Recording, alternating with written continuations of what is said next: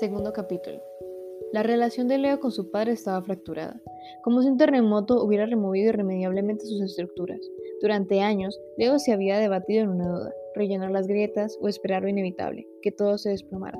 Desde niño, siempre supo lo que pasaba en la habitación de sus padres. El orden era siempre el mismo, Primero los gritos, después los golpes, un portazo y después silencio. Un silencio que lo invadía y llenaba de angustia, porque no sabía si su madre estaba bien, si estaba viva, si habría sabido esquivar, si habría logrado defenderse. Norberto, el padre, era un hombre que disfrazaba sus complejos y sus fracasos con soberbia. Durante años se había enseñado con Beatriz que, a fuerza de justificarlo, había terminado por colgarle a cada agresión la etiqueta normal. Ella encajaba los golpes y callaba. No digas nada, Leo. Estas cosas pasan en un matrimonio. Es normal. Además, la culpa la he tenido yo porque, aunque Beatriz intentaba disimular, no todo lo podría cubrir maquillaje. Cuando Leo era pequeño, una mañana encontró a su madre en la cocina con un moretón en el pómulo. Ella se secó las lágrimas con la manga y le dijo, no es nada, no te asustes, estoy bien. Leo fue corriendo al baño a buscar la pomada, esa que ella le ponía cuando llegaba a casa con un golpe después de jugar fútbol, esa que decía alivio inmediato, y que ella frotaba con suavidad sobre su piel mientras sonreía y le prometía, ya vas a ver, hijo, que en un ratito te habrás olvidado del dolor.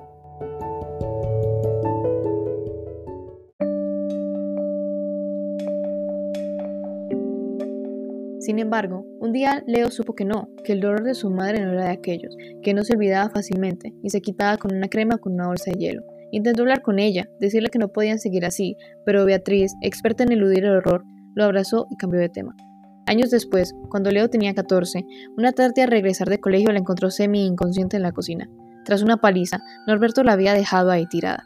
Desesperado, Leo acudió a la señora Ofelia, la vecina septuagenaria que siempre lo salvaba de cualquier necesidad. Ella llamó a la ambulancia y los acompañó al hospital. Cuando la enfermera le preguntó qué había ocurrido, Beatriz respondió, un mareo, no sé, debo haberme desmayado cuando bajaba las escaleras. Al escucharla, Leo sintió que la rabia se hacía por un momento más grande que el dolor. No le cabía que su madre siguiera defendiendo a Norberto, que fuera capaz de seguir en ese juego siniestro. Por eso tomó una decisión, y aquella tarde, conteniendo su dolor, llegó a la comisaría, se sentó frente a uno de los agentes de policía y le dijo,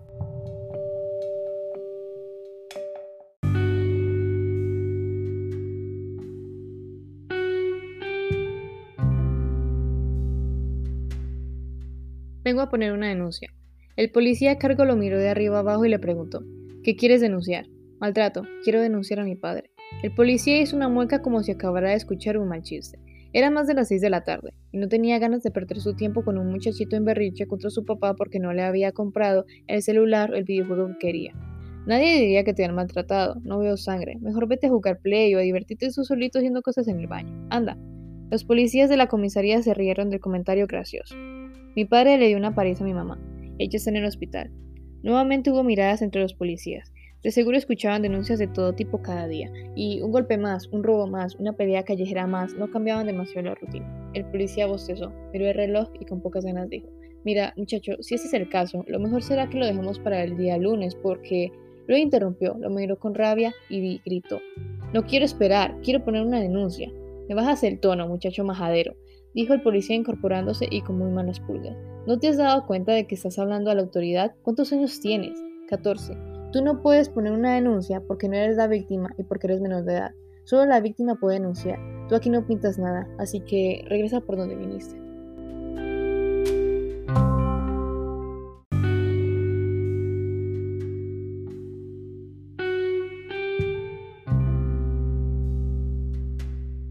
Otro de los policías, el mayor de todos, se entrometió y le recriminó.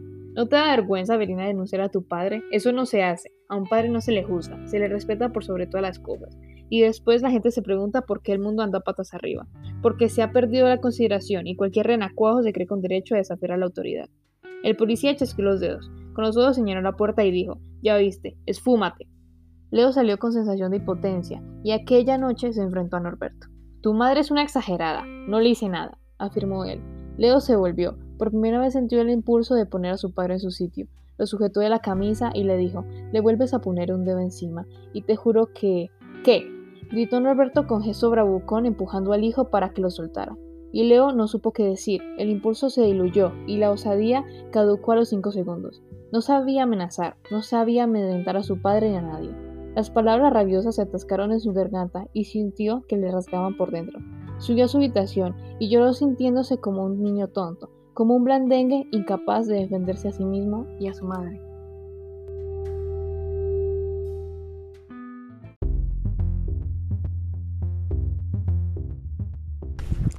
Capítulo 3. Cuatro meses después de la expulsión y con muy pocas ganas, Josefina asistió al primer día de clases en su nuevo colegio. Era el año de graduación, el esfuerzo final, y aunque se propuso caminar lejos de los problemas y hacer todo lo posible por pasar inadvertida, Josefina no comenzó con buen pie. En la primera hora de clase se enfrentó con un compañero, de aquellos que van por la vida con aires de gallito, y le exigió que no la volviera a llamar mosquita muerta. Kevin estaba acostumbrado a tener siempre la última palabra y aquella chica nueva no iba a intimidarlo, ni a dejarlo como un fantoche ante el resto de la clase. Todo comenzó cuando el profesor Julián, tras dar la bienvenida a todos con sus habituales palabras rimbombantes, reparó que, en que el primer nombre de la lista no le sonaba familiar y pidió a la nueva que se pusiera de pie. Josefina obedeció con cierta incomodidad por atraer las miradas de todos y él la invitó que se presentara. Díganos un nombre y el motivo por el que se ha cambiado este colegio. Josefina Abelán, este colegio queda más cerca de mi casa que el anterior, eso es todo. Respondió sin ninguna emoción en su voz. Kevin dándoselas de astuto, interrumpió y comentó lo extraño que le parecía que, que alguien se cambiara de colegio en el último año de la secundaria. ¿No le parece raro, profesor? Siempre hay gato encerrado, había dicho meneando su cabeza con arrogancia y Josefina miró al techo para darle a entender que sus palabras le resbalaban. Anda, le dijo Kevin en tono jovial. Cuéntanos la verdad. ¿Te echaron del otro colegio por, por disciplina? ¿Por notas? ¿Te escondiste dentro del piano? ¿Robaste un examen? ¿Te embarazaste? ¿Secuestraste al gato de la directora? Hubo algunas risas y Josefina arreglándose, arreglándose con los dedos el flequillo, ignoró a Kevin, miró al profesor y dijo, ¿ya me puedo sentar? El profesor Juliana asintió mientras levantaba sus manos frente a la clase para indicar que no quería discusiones. Con sus palabras anticuadas se dirigió a Josefina. En nombre del colegio, te auguramos lo mejor. Esperamos que con esfuerzo, dedicación y perseverancia alcances los más altos objetivos académicos y hagas amigos para toda la vida. Bienvenida. El profesor Julián debía tener alrededor de 30 años, pero hablaba como si tuviera 130 y parecía un diccionario de sinónimos. Todo lo que se pudiese decir en dos minutos, él, con muy poco esfuerzo, lo resolvía en 15. Josefina respondió con una sonrisa forzada una mueca en realidad. Tomó asiento e intentó no pensar en que era el, primer, el primero de demasiados días en un colegio que, por decisión propia, pasaría por su vida sin dejarle ninguna huella. Cuando la clase terminó, Kevin se acercó a Josefina con gesto al, altanero. Se agachó, la miró y dijo, muy raro eso de que te cambies en el último año solo por la distancia de tu casa, ¿eh? Tengo buen olfato, chica nueva, y me late que mientes, aunque vayas de mosquita muerta. En la última frase se aproximó tanto a Josefina que ella pudo sentir su aliento. Si había dos palabras que, lo, que lograban que lograban llevarla fuera de sus límites eran precisamente esas, mosquita muerta. Pudo hacer el esfuerzo de ignorarlas, pero conocía a los tipos como aquel. Si ella daba una mínima muestra de debilidad, estaría perdida. Se levantó sin medir su, su fuerza y la mesa cayó al piso provocando un estruendo. Al hacerlo golpeó la rodilla de su compañero, que armó tal escándalo como si se le hubiera roto la tibia, rótula y peroné. Josefina, ignorando su teatro, lo miró de frente y en tono firme le exigió, no vuelvas a llamarme así nunca más, ¿me entiendes? El ruido alertó al profesor que dio media vuelta y se encontró con el incidente. Los hechos condujeron a Josefina a la oficina de la directora en el tercer piso del viejo edificio y ella la recibió con un irónico. Usted va para el récord Guinness, señorita Abelán. Aún no han pasado sus primeras ocho horas en este colegio y ya la tenemos por aquí con un escándalo. Perdone que no, lo, no le tengamos listo su diploma. De pie frente al escritorio de la directora estaba el profesor Julián, Kevin y ella. Josefina escuchó la perorata sin bajar la cabeza y no dio señales de arrepentimiento. Intentó defenderse, pero cada vez que trató de hablar la directora le mandó a callar y le advirtió. Ha lanzado una mesa, ha lanzado una mesa ha lastimado a un compañero. Es inadmisible. Josefina la miró enfadada y dijo, Kevin empezó, me faltó al respeto. El joven movió su cabeza para negarlo y la directora que ya había escuchado su versión intervino apelando a la sensatez. No sea tan susceptible, Josefina. Aprenda a diferenciar una ofensa de una broma inocente. Yo soy inocente, dijo Kevin, fingiendo voz infantil. Ya está bien, que te conozco, advirtió el joven al aire, a la directora.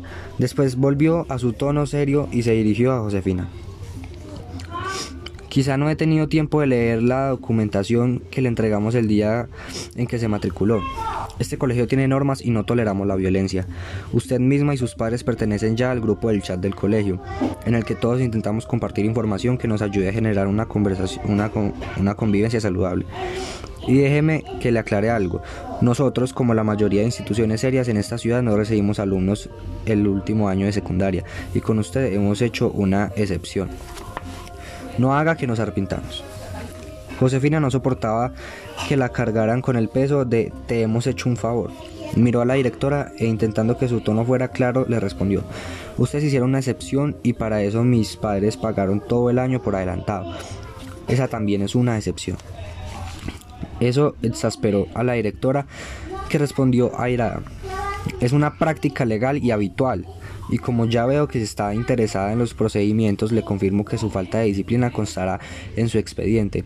Una más y nos obligará a abrirle las puertas del colegio para que no regrese. Ahora le recomiendo que reflexione, que pida disculpas a su compañero y que vuelva a su clase. Que pida disculpas. Claro, es lo que corresponde, usted lo agredió. Kevin esbozó una sonrisa de satisfacción, pero Josefina no estaba arrepentida y no se disculparía. Lo único que queremos es que haya armonía, añadió la directora. Pedir disculpas y perdonar son dos maneras de alcanzar esa armonía. Los tres la miraban con, impaciencia y Josefina se sintió acorralada. No se, no se disculparía, no podían obligarla. Entonces ocurrió lo inesperado. Una ráfaga de viento empujó la ventana del despacho e hizo que ésta se abriera con fuerza. Las cortinas volaron como fantasmas huyendo despavoridos y la falda de la directora se levantó dejando al descubierto unas piernas rotundas y unos enormes calzones blancos. El profesor Julián, atolondrado, no supo si tapar sus ojos o ayudar a, su jefa, que no atinaba a bajarse la falda o, a cerrar la ventana. Kevin se llevó la peor parte porque el viento logró volcar la bandera nacional que estaba junto al escritorio de la directora y recibió un palazo que le abrió una brecha en la ceja. Mientras todo esto ocurría, Josefina permanecía de pie, rígida, esbozando una sutil sonrisa. Tan pronto lograron dominar la ventana, la directora trató sin éxito de arreglar su falda y su peinado, y pidió, angustiada al profesor, eh, que llevase a Kevin a la enfermería. ¿Y tú qué haces ahí como, pas, como pasmarote? le dijo a Josefina muy enérgica pasando del, usted al tú sin escalas. A tu salón de clases y ni una palabra de lo que ha ocurrido. Josefina salió y al cruzar el patio, eh, al cruzar el patio cubierto de hojas de eucalipto sintió que el viento revoltoso jugaba con su cabello largo. Pensó en Ana Luisa. Si ella hubiera estado ahí, se habría reído también el de la cena y un segundo después le habría advertido bronca el primer día Estás imparable, ¿eh? ¿Cuántas veces tengo que decirte? Antes de explotar, respira y cuenta hasta 10. ¿Qué querías que hiciera?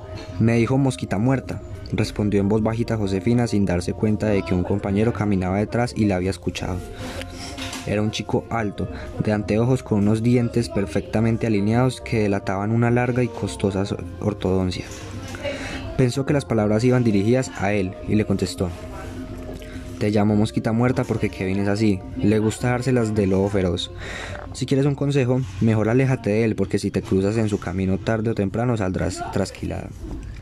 Josefina miró a su compañero del que ni siquiera sabía el nombre y tuvo ganas de decirle, a ver, dientes de piano, él puede creerse el lobo de la historia, pero ¿a ti quién rayos te ha dicho que soy la oveja?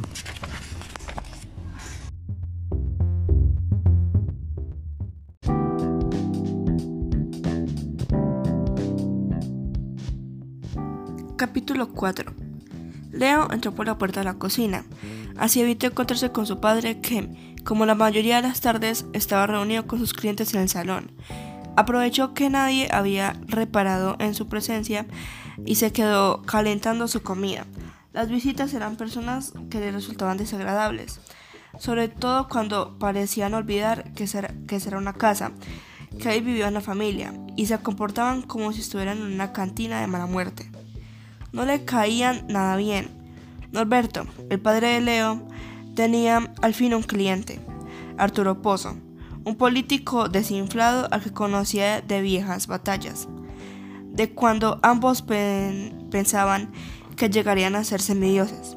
El candidato aspiraba con regulares posibilidades a la alcaldía del distrito y estaba siempre acompañado de tres tipos con pinta de trasnochados a los que llamaba mis asesores.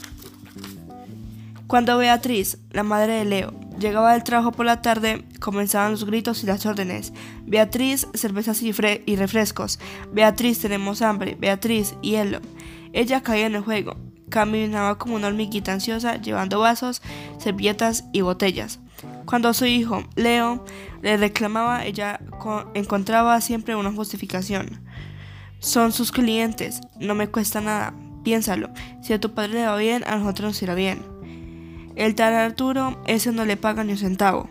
Baja la voz. Más adelante, si todo sale bien. Que todo saliera bien era la esperanza porque, porque el pacto del candidato con, con Norberto era sencillo. Si ganó las elecciones, te pago.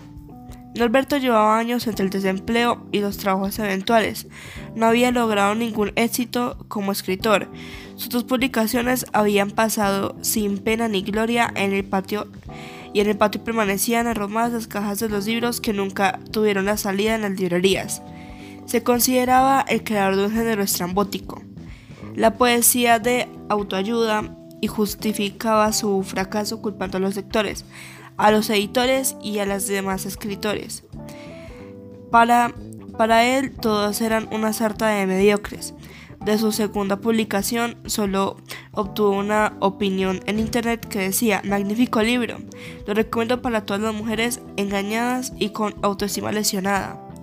La reseña había sido publicada en un blog llamado Libros que Sanan y que, todos sospechaban, pertenecían al propio Norberto. Ni sus aires de poeta atormentado ni el tatuaje con el rostro de Pablo Coelho que llevaba en el hombro, el candidato Arturo Pozo estaba seguro de que se trataba de Fidel Castro. Le evitaban a Norberto el reflujo de su fracaso. Es la, envidia de este maldito país en el que todos tiran piedras al que tiene talento, decía él, y Beatriz se sentía solidaria, convencida de que se había casado con un iluminado sin suerte. Era ella quien llevaba el peso de pagar las facturas gracias a su, a su empleo de contadora en una pequeña fábrica de calzado, pero Norberto no perdía ocasión para decirle que su trabajo no era para gente sin creatividad ni aspiraciones y tanto le repetía que ella había terminado por creérselo. Leo veía al candidato y a los asesores que le acompañaban a la reunión en su casa y sentía que se le calentaba la cabeza. Más aún cuando descubría a Arturo Pozo clavando la mirada lasciva en el escote de Beatriz. Aquella tarde, cuando ya Leo había almorzado, ella llegó y se encontraron en la cocina. Los gritos de Norberto desde la sala comenzaron y Leo le dijo a su madre, debería decirles que se larguen, que hagan sus reuniones en otro lugar. Beatriz suspiró mientras disponía pedacitos de queso en un plato y contestó, deja así Leo, no hagamos esto, no hagamos de esto un problema. Tu padre no tiene para pagar una oficina, mejor cuéntame cómo te fue hoy en tu primer día de colegio. Normal mamá, normal bien o normal regular. Normal, normal. ¿Alguna novedad? Nada. Bueno, sí, una compañera nueva, un poco rara, con pinta de malas pulgas. Tuvo una bronca con Kevin y fue a parar la dirección. Le irá mal. ¿Y Bruna? Bien, ¿de verdad volverán a intentarlo? Leo no quería hablar de Bruna y menos con su madre. En ese momento un grito de Norberto desde el estudio los interrumpió. Beatriz, hielo. Leo resopló enfadado y le dijo a su madre, ¿Hasta cuándo, mamá? ¿Hasta cuándo vas a dejar que te trate así? En ese momento, Norberto interrumpió impacientemente en la cocina. Llevo un rato pidiendo hielo y nada. ¿Qué cuchichean? ¿De qué hablan?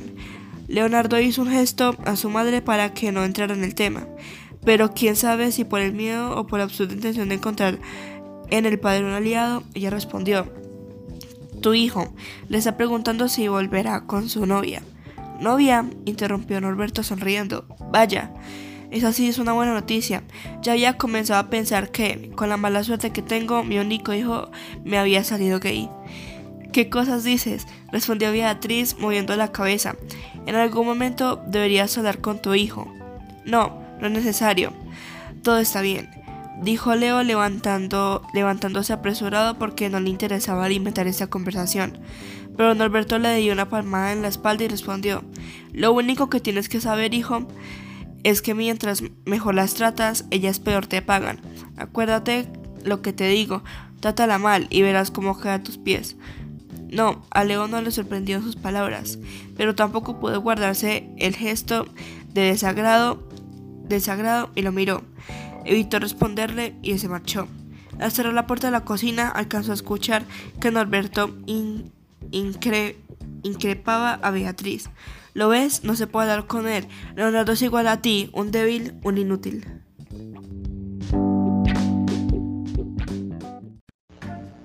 Capítulo 6 A Leo le habría gustado que el primer día de clases Bruna le hubiera enviado alguna señal. Bueno, en realidad sí lo hizo, lo ignoró olímpicamente. Esa también es una señal.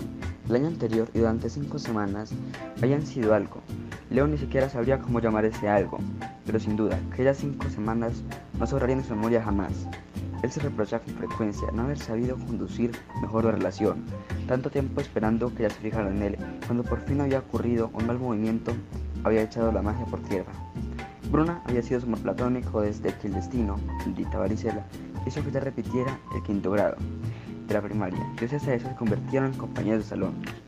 Era una chica linda y engreída. Tiene un año más que sus compañeros, pero los miraba como si fueran unos pollitos.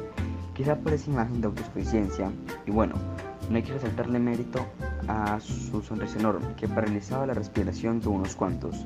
Leo se sintió desde el primer minuto enamorado, sin remedio, durante, durante años cargó con discreción y amargura ese amor silencioso. Ya en la secundaria ella llegó a veces después de unas vacaciones de medio ciclo exhibiendo un piercing que se había hecho en el año inferior. Caminó al salón de clases y al ver que la miraban embelesado, le preguntó, ¿te gusta? Él habría querido decir que sí, que le gustaba todo de ella, pero da igual si se ponía un piercing o una anaconda en la cabeza. Él siempre respondería que sí. Porque a Leo le encantaba cada centímetro de su piel, la que he visto y la que imaginaba le fascinaba su sonrisa. Sentía que podría quedarse a vivir en el hoyuelo de su mejilla izquierda. Él se acercó con gesto travieso y repitió la pregunta. Di algo, ¿te gusta? Me lo hice hace dos semanas. León era respuestas rápidas, menos si se trataba de Bruna. Pero esa vez los astros, los dioses, elfos o quien manda las, insondables leyes de la conciencia y del amor juzgaron a su favor.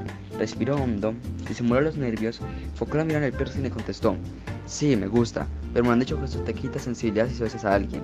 Eso es mentira, respondió Bruna. Es verdad, dijo él, tiene lógica. Con la perforación las terminales nerviosas se lesionan, pierde sensibilidad, fíjate. Y rápidamente se acercó, la sujetó de la cintura, la empujó con suavidad contra la pared y la besó. Fueron, apenas tres segundos, que no olvidaría jamás. Tres segundos que alcanzaron para llevar sus pulsaciones a mil y que desafiaron la fortaleza de sus rodillas. Estaba dispuesta a que ella la ofeteara por su osadía, que armara un escándalo e incluso que lo condenara a cadena perpetua. Y habría valido la pena. Ella la apartó, sonrió al darse cuenta que había caído en la trampa, con una experta y le dijo, tienes razón, no sentí nada.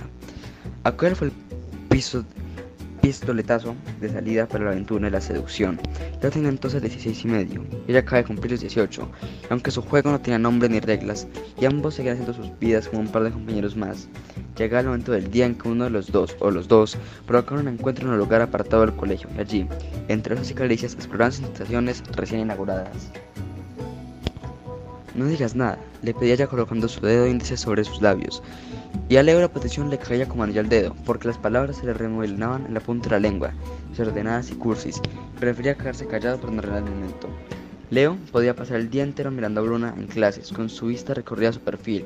Su cabello castaño a veces llegaba recogido, con un mono perfectamente despeinado, que dejaba ver su cuello alargado. Lo observaba y las clases de historia de física pasaban sin dejarse huella.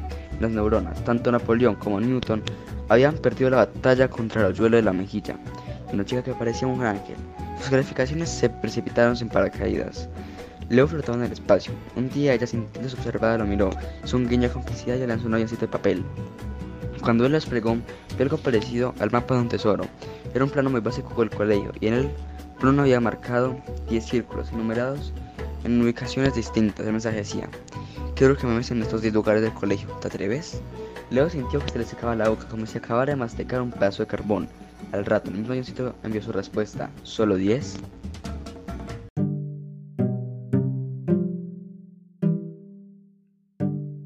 Cuando despierte el viento, capítulo número 8.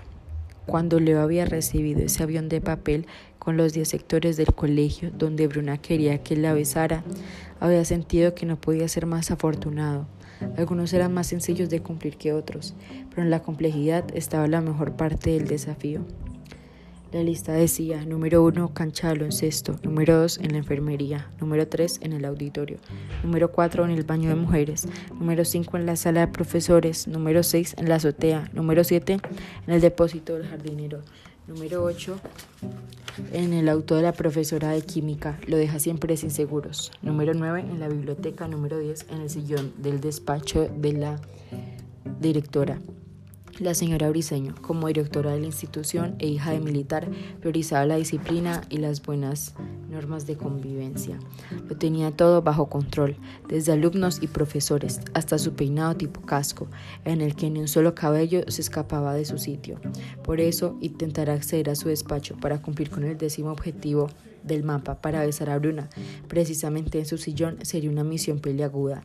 Leo sintió que como en los cuentos infantiles tendría que atravesar un foso de cocodrilos, un jardín de plantas carnívoras, un camino lleno de serpientes venenosas y una cerca eléctrica con una calavera chambuscada entre los cables, con el fin de besar a la bella princesa.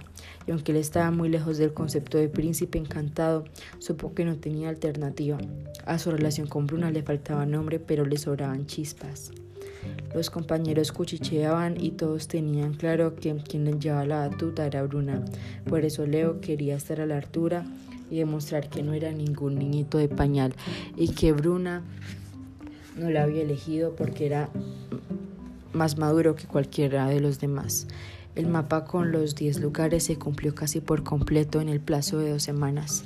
Nada mal, pero quedaba el más difícil de los objetivos y planearon llevarlo a cabo el último día de la semana. La directora salía todos los viernes a una reunión en la subsecretaría distrital.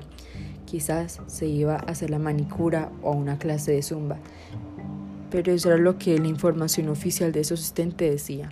A las 12 en punto, Bruna y Leo escaparon de la clase de química.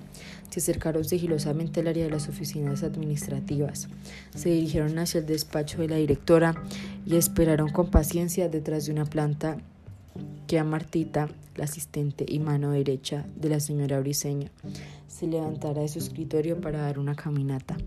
Martita estaba excedida de peso y tenía problemas de circulación, y por eso debía levantarse con cierta frecuencia y dar una caminata corta para evitar que él se le adormecieran las piernas. Leo y Bruna aguardaron 10 minutos, 15, y las piernas de Martita no impulsaban moverse. Ambos, escondidos detrás de un ficus, comenzaron a pensar que tendrían que suspender el plan, pero de pronto ocurrió el milagro del carbohidrato inesperado. Desde el fondo se escuchó una voz que decía, Martita, es el cumpleaños de Betty, la recepcionista. Vamos a cantar el Happy Birthday y a comer pastel. Como un tornado vieron a Martita alejarse por el pasillo y de esta manera Bruna y Leo lograron colocarse en la oficina de la directora. Entraron en puntitas, con el corazón acelerado y conteniendo risas nerviosas. El despacho era amplio y oscuro, con largas cortinas y una mesa para reuniones. Había muchas cosas, todo era perfecto orden. Una bandera nacional, varios libros, archivadores, trofeos de torneos intercolegiales y hasta dos maniquíes horribles, debidamente vestidos con el uniforme del colegio. Si se hurgaba un poco más, era posible que entre tantas cosas encontrara la momia de algún antiguo maestro. Leo tomó la mano de Bruna y juntos avanzaron hasta el sillón del escritorio de la directora, aunque sabían que la doctora Briseño solía ausentarse por al menos durante una hora. Temían que la eficiente Martita regresara en cualquier momento. A juzgar por lo despellejado y, vetustos, y vetusto que lucía el sillón de cuero, debía estar ahí desde antes de las que la doctora Briseño aprendiera a gatear. Cuando Leo se sentó, se escuchó un chirrío de muelles y ruedas envejecidos. Ambos rieron y de un tirón Leo atrajo a Bruna para que se sentara en sus piernas. Ella lo miró, sonrió con cocotería y le dijo felicitaciones, socio, misión cumplida. El beso duró 10 segundos, bueno, tal vez 15 o 20. En realidad, ambos perdieron la noción del tiempo. Estaban ahí en el impenetrable y sacrosanto despacho de la directora del colegio, culminado un mapa con diez besos que Leo no olvidaría jamás. Le apretó a Bruno contra su cuerpo y quiso que el tiempo se detuviera. En ese momento sintieron que una luz mágica los rodeaba. Era como si estuvieran tocando las estrellas pero esa luz mágica era en realidad el flash de una cámara fotográfica. Voltearon y se dieron cuenta que junto a la pared estaba la señora Briseño que, quién sabe en qué momento había entrado silenciosamente y tenía en sus manos el teléfono celular con el que acababa de hacerles una foto. De inmediato gritó, ¿qué está pasando aquí?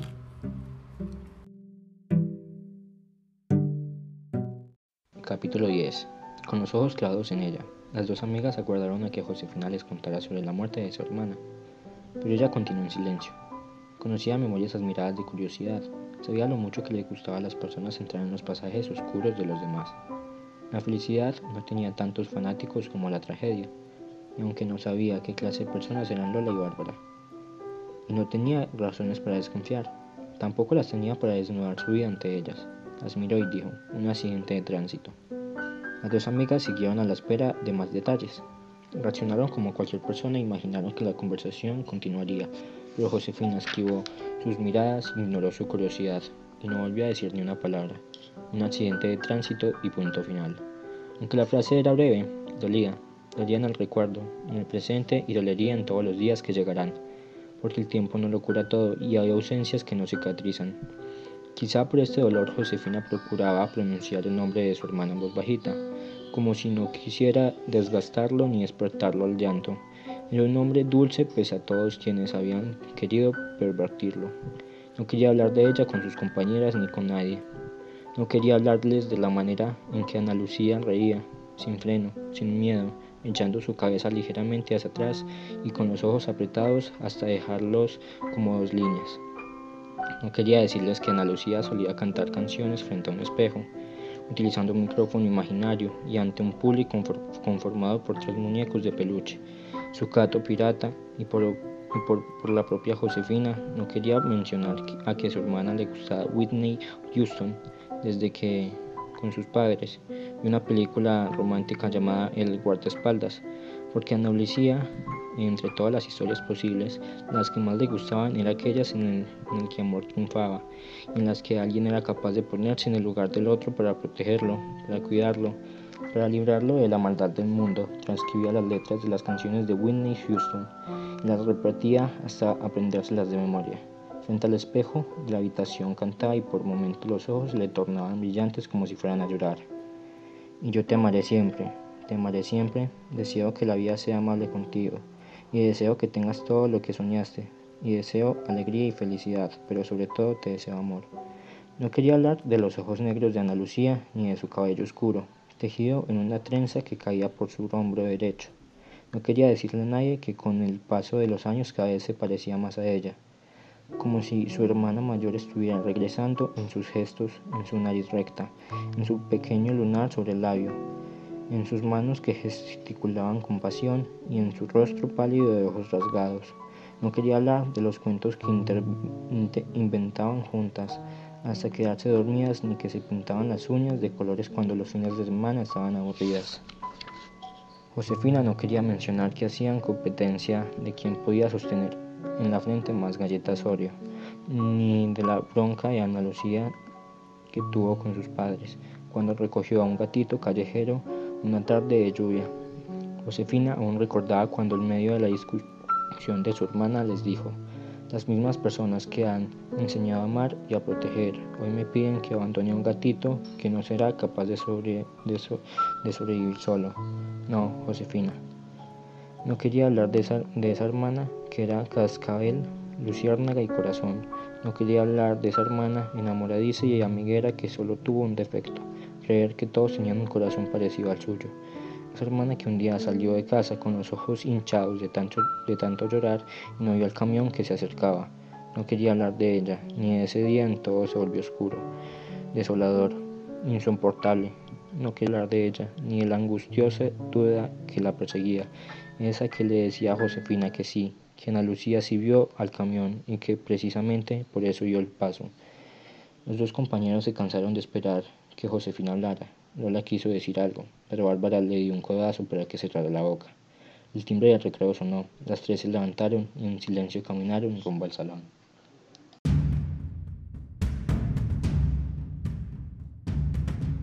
Capítulo 11 La señora Briseño está descontrolada cuando entró a su despacho y encontró a los dos alumnos en su sillón, el que perteneció a mi padre y a mi abuelo, el fundador de esta institución, sintió que le temblaban las manos. Bruna y Leo se quedaron pasmados. A punto de entrar a su despacho, la directora había escuchado el chirrido de su sillón. ¿Quién está ahí? Preguntó susurrando a su asistente, y ella contestó que nadie. Ambas se santiguaron ante la idea de que pudiera tratarse de alguna alma en pena. Abrió la puerta lenta y silenciosamente, y al descubrir a los dos estudiantes, lo único que atinó a hacer fue sacar su teléfono celular y tomarles una foto. No razonó, solo lo hizo. Quizá intuyó que necesitaría una evidencia para el castigo que les impondría, o quizá necesitaba de esa foto para verificar que no estaba loca y que no se había imaginado aquella escena escandalosa. ¿Qué está pasando aquí? gritó. Martina, la asistente corrió pensando de que se trataba de alguien que había entrado a robar y por si hacía falta la fuerza bruta agarró un trofeo para quebrarle la cabeza al ladrón. Al darse cuenta de que eran dos alumnos, soltó el trofeo y eficiente como era, prefirió ir en búsqueda de una tilda para los nervios de su jefa. Bruna y Leo se levantaron de un salto con ojos de terror. La directora con las manos en la cabeza gritó, ¿cómo se les ha ocurrido entrar a mi despacho a, a hacer sus cosas, digo así, sus cosas. Frase genérica que alcanzaba para declinar desde lo más inocente hasta lo más obsceno. Y en mi sillón, Martina llama de inmediato a la coordinadora de la secundaria. Ha pasado algo muy grave. La directora avanzó hacia donde estaban los dos jóvenes, recuperó su sillón. Lo miró como si allí se hubiera muerto un pollo y prefirió no sentarse. Bruna y Leo se ubicaron frente a ella. Bruna se mostraba tensa pero intentaba dominarse. Leo, por el contrario, estaba hecho un manojo de nervios. Se puso pálido y en lugar de hablar comenzó a tartamudear. La directora lanzó frases de inclinación. ¿Cómo es posible? ¿Pero cómo se les ha ocurrido? Es una falta gravísima. ¿Hasta dónde hemos llegado? Dios santo. Hasta que Bruna se atrevió a hablar.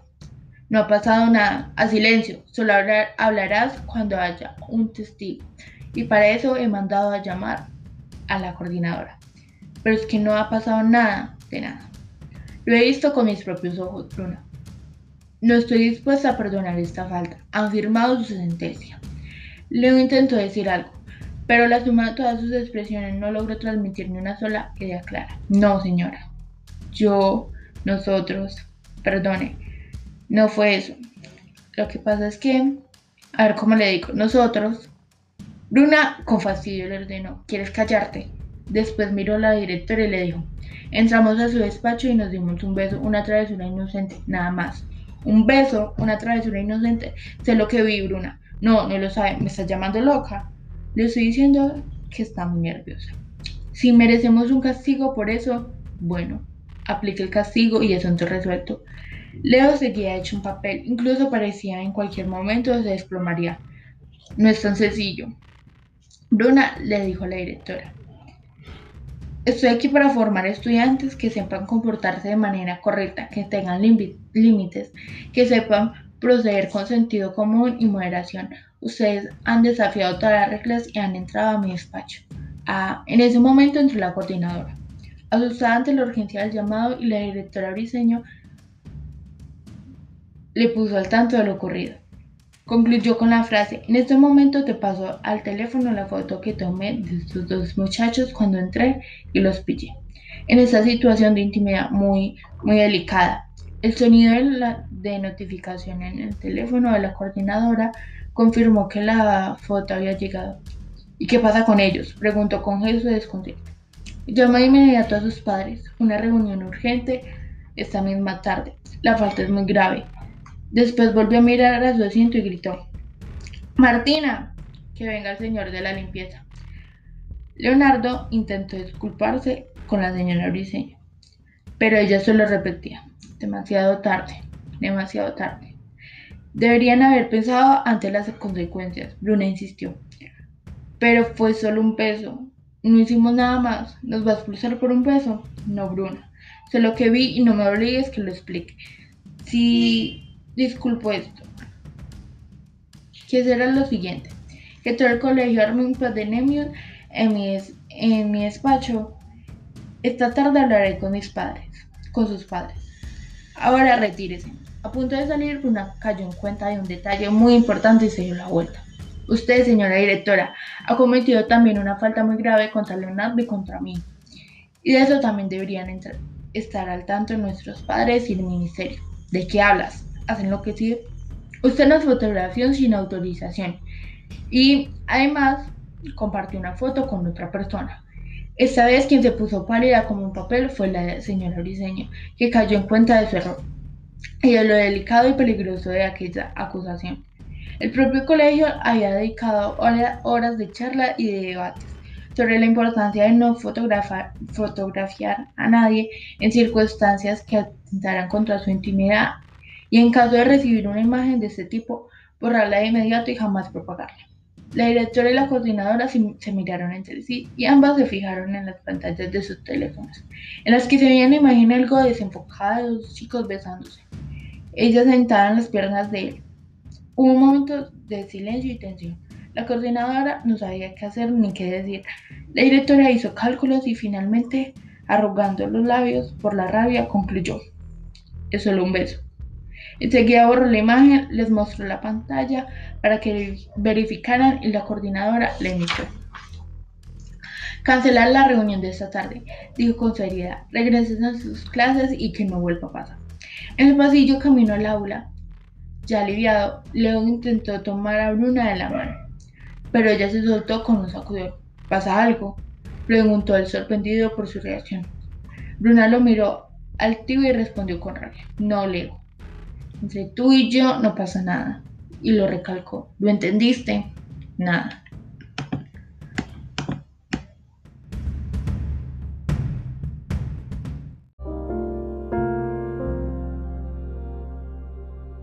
Tres meses transcurrieron desde la ruptura entre Leo y Bruna. Él se había animado a sí mismo pensando que las vacaciones de verano habrían actuado como un analgésico y que las heridas ya habrían cicatrizado pero al llegar de vuelta al salón de clase le bastó un minuto para darse cuenta de lo equivocado que estaba. Bruna seguía siendo la reina absoluta de sus neuronas y de sus hormonas. Hola, Leito, fue la nueva manera que ella había elegido para saludarlo cada mañana. Pasaba por delante de él mirándolo como si fuera un hámster, y Leo odiaba el diminutivo, porque precisamente así se había sentido cuando ella terminó con él. Poquita cosa, insignificante, diminuto. Durante meses, Leo se había echado la culpa de la ruptura, se había machacado pensando que en el incidente en el despacho de la directora, Bruna había sabido actuar con seguridad e inteligencia, mientras que él había reaccionado como un niño asustado, que ni siquiera había podido jugar, juntar cuatro palabras coherentes para defenderse. No termines conmigo, anda, nos esperan más mapas del tesoro, le pidió una y otra vez al salir de la oficina de la directora. Ella, harta por la insistencia, le contestó a los pocos días. No, Leo, lo dejamos donde estaba y ya. Fue divertido, ¿cierto? La pasamos bien, ¿no? Bueno, game over. Pero ¿por qué dejarlo? Si funciona. Porque no funciona. Además, yo no me quedo en las relaciones a ver cómo se rompen, le había dicho ella.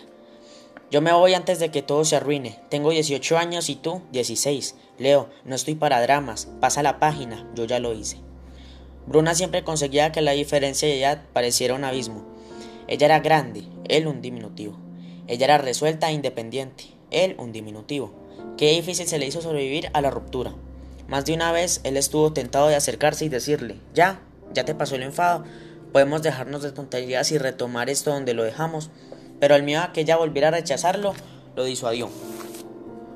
A veces se quedaba largos minutos apretando el teléfono entre sus manos, punto de marcar su número e imaginando todo lo que quería decirle, pero al final desistía, porque le parecía que todo el discurso que iba a soltar lo haría verse cursi y patético. No era bueno para el chat porque sus dedos pulgares no tenían la pericia que los de sus compañeros, pero en una ocasión despertó en mitad de la noche, agarró su celular con los ojos entreabiertos y escribió un mensaje. Las buenas historias merecen una segunda parte, ¿no crees? Presionó la tecla enviar y durante unos minutos aguardó que el sonido de la notificación le avisara la respuesta, pero nada ocurrió. Al día siguiente, tan pronto despertó, se puso los anteojos, revisó su teléfono y se dio cuenta de lo que le había escrito entre el sueño. La torpeza de sus dedos, el corrector automático y el error de no haberse puesto los anteojos era lo siguiente. Las buenas historias me merecen una salchipapa, ¿no crees? Si no se hubiera sentido tan tonto, hasta le habría encontrado la gracia a la anécdota. Quién sabe si por gentileza o por indiferencia. Bruna jamás se lo mencionó. Hubo días en que logró ignorarla. La vio pasar cerca de él sin que su pulso se alborotara. Esos días llegó a su casa como un triunfador, desbordado de energía, convencido de que la batalla contra el corazón había terminado y él había regresado magullado, pero entero. Me resbala, Bruna, me resbala. Se repetía a sí mismo como una mantra. Sin embargo, al día siguiente recaía y de nuevo sentía que las rodillas le temblaban. El cronómetro canalla lo devolvía al punto de partida. El amor se le presentaba como un juego de obstáculos, con demasiadas trampas ocultas en el camino. Cuando pensaba que pisaba sobre terreno firme, se desbarrancaba otra vez por culpa de una sonrisa o de unos ojos que lo enviaban a las profundidades. Y por eso a veces lo odió, la vio en clases con fastidio y algunas noches soñó que le gritaba en la cara que ya estaba bien, que lo dejara en paz, que ahora era él quien no quería tenerla cerca. Regresar de las vacaciones de verano y volver a verla fue el sacudón, que le demostró lo poco que había avanzado en el camino a olvidarla. Un mes después de iniciar las clases, Bruna volvió a ser el centro de atención. Se paró en la mitad del salón y les contó a sus compañeros que se había hecho un tatuaje debajo del ombligo, se notaba que disfrutaba de la atención que recibía, y cuando captó todas las miradas se levantó la camiseta, bajó ligeramente el borde de su pantalón y dejó ver un dibujo de trazos geométricos y estilizados. Era un ave con las alas extendidas. Un pajarito, dijo alguien. No es un pajarito, es un águila, un ave libre, fuerte, bella y poderosa. Como tú, soltó algún salamero. Gracias, contestó ella fingiendo humildad. Cruzaron miradas y Leo no supo si aquello era producto de, la casualidad o sí. Quizá ella estaría enviándole alguna señal. Se sentía torpe por no poder comprender ciertos códigos, por no saber si con esa mirada ella le estaba pidiendo que diera un paso adelante o que retrocediera bajo riesgo de cachetada. Tras semanas de haber iniciado el último año de secundaria, Leo no pudo seguir esquivando a Bruna en esa pecera reducida y complicada que era el colegio. Tarde o temprano tenían que volver a encontrarse. Ocurrió una mañana. Leo había llegado como siempre muy temprano y se dirigió al baño de los hombres. Lo hacía siempre como un ritual para limpiar sus anteojos debajo del grifo de agua. Abrió la puerta, desprevenido, y los vio. Bruna y Kevin estaban ahí. Ella sentada sobre el mesón de los lavamanos y él de pie frente a ella, rodeándole la cintura con sus manos. Sobre el mesón un avioncito de papel. Perdón, fue lo único que alcanzó a decir con el corazón latiendo a mil por hora. Dio media vuelta y se alejó de ahí sintiéndose como un ratón, un ratón incapaz de luchar contra la fuerza de un águila que le estaba triturando el corazón.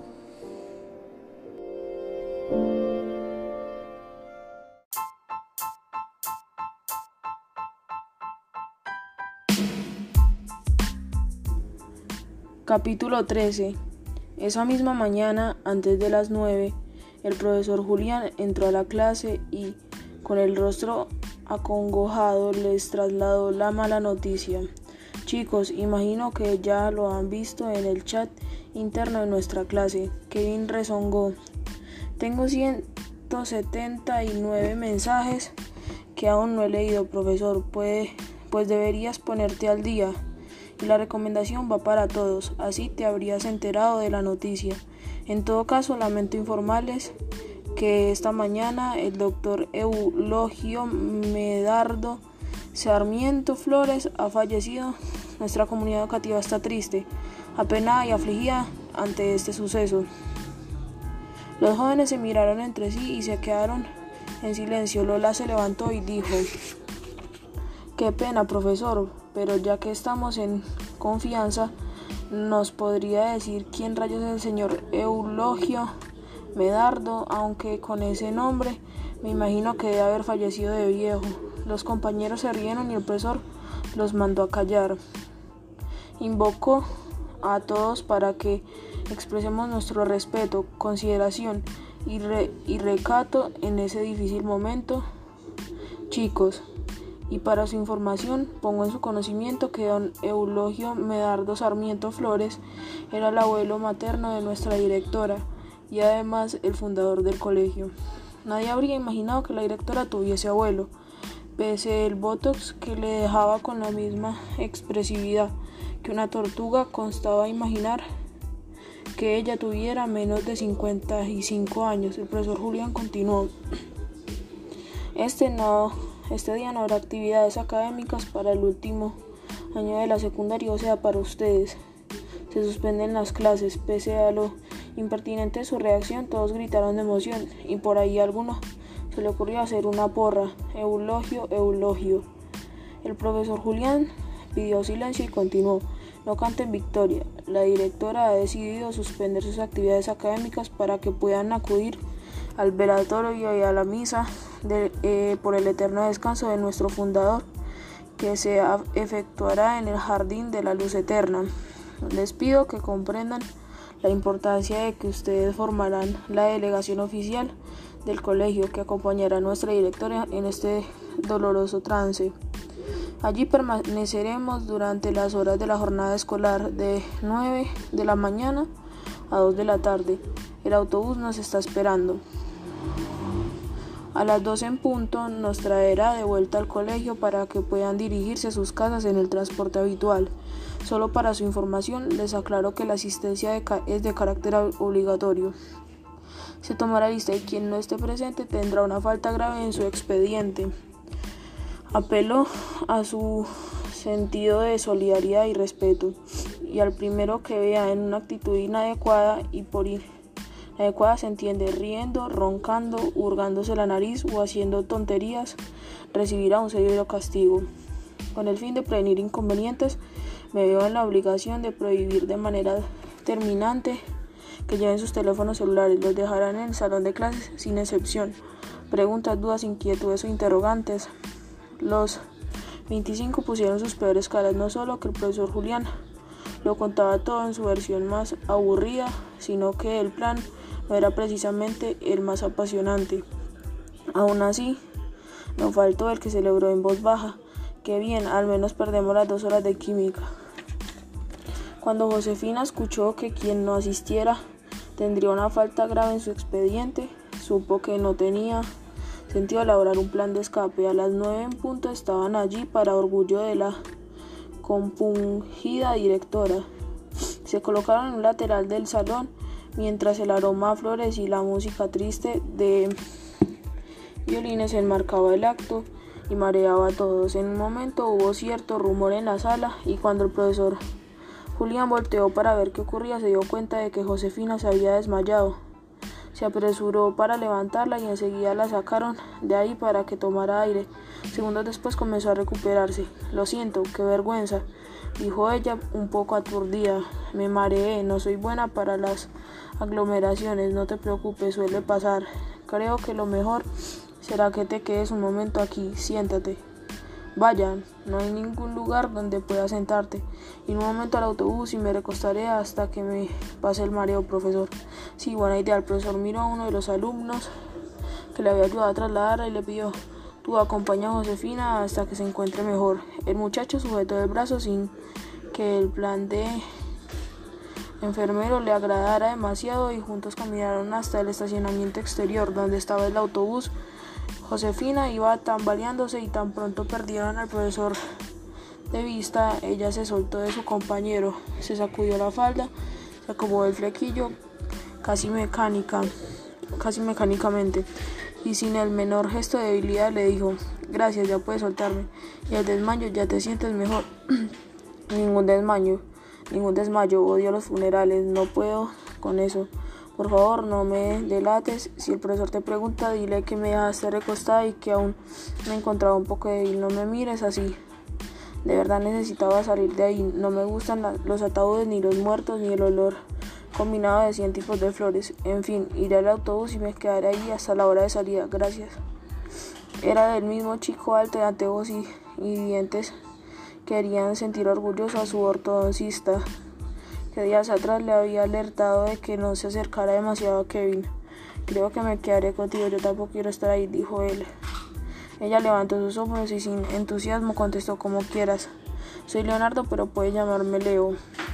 Josefina a quienes abrevian su nombre. Eh, le enfermaban los Tonys, Sandys, Christis, Edis, etc. Más aún cuando sugerían ser llamados de manera... Todos me conocen como... Puedes llamarme. De cariño me dicen. Ella le devolvió una sonrisa casi imperceptible y tuvo ganas de decirle, pues no, no te llamaré Leo, te diré dientes de piano, ¿te parece? Pero contestó, ok Leo, y yo soy Josefina y puedes llamarme a sí mismo Josefina, ni José, ni Fine, ni Pepa, ni Pepi.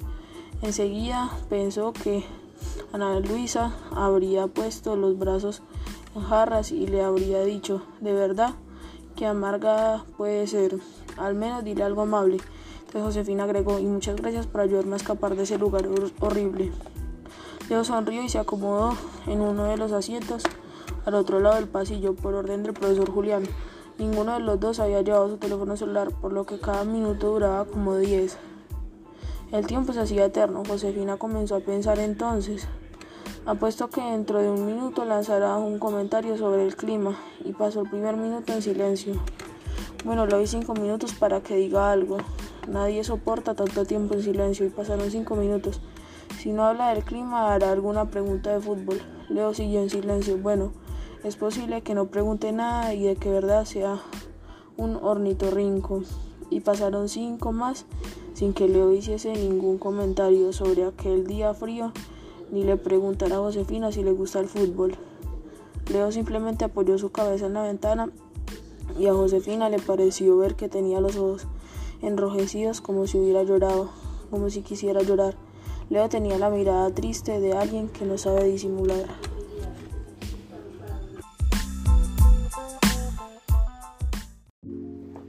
Le encantaba inventar historias y por eso quería ser escritora. Desde niña había sentido que el papel era su hogar y su refugio. Cuando su mundo le parecía aburrido, triste o insuficiente, se ponía a escribir y creaba uno nuevo a su medida. A los siete años comenzó con un diario, pero muy pronto se aburrió de contar su vida.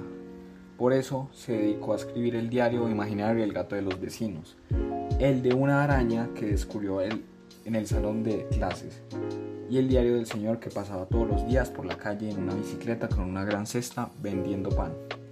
Escribía imaginando la vida de la gente, a la que no conocía y se hacía preguntas. En la casa de un mago desaparecen los calcetines, los hijos de la señora que vende empanadas odian las empanadas, el chino de la esquina que ya vive 20 años aquí aún sueña en chino, todas las vacas del mundo hablan el mismo idioma, también disfrutaba de leer los libros que Ana Lucía le regalaba. Este te va a gustar, Josefina. Te vas a divertir. Acá hay un personaje que se parece a ti. Se los pasaba subrayando e incluso con alguna palabra o frase al costado. Genial. No olvidar. Me encanta. Cuando Josefina lo recibía sabía que tenía dos historias por descubrir, la del propio libro y la de las razones que habrían llevado a su hermana a subrayar cada frase. Más tarde, cuando Ana Lucía se fue, Josefina sintió que no podía volver a escribir nunca más. Era como si al partir su hermana se hubiera llevado consigo la luz, la alegría y también las palabras.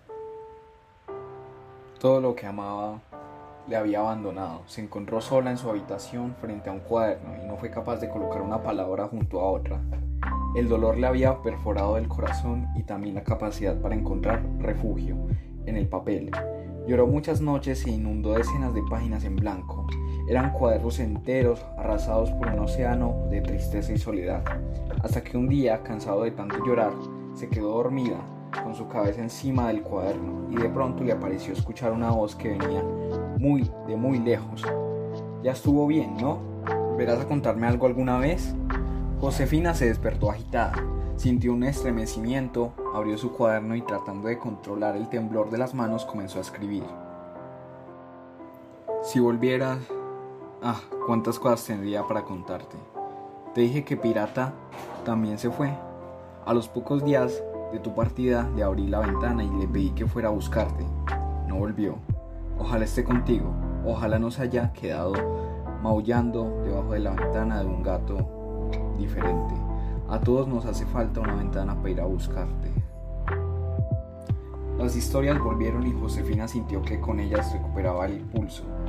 Quiero ser escritora, les dijo un día a sus padres cuando cumplió 15 y les habló de una beca en una universidad en otro país donde le podría estudiar literatura. Tú sola, lejos de tu casa. No, no, no, no, no. Olvídalo.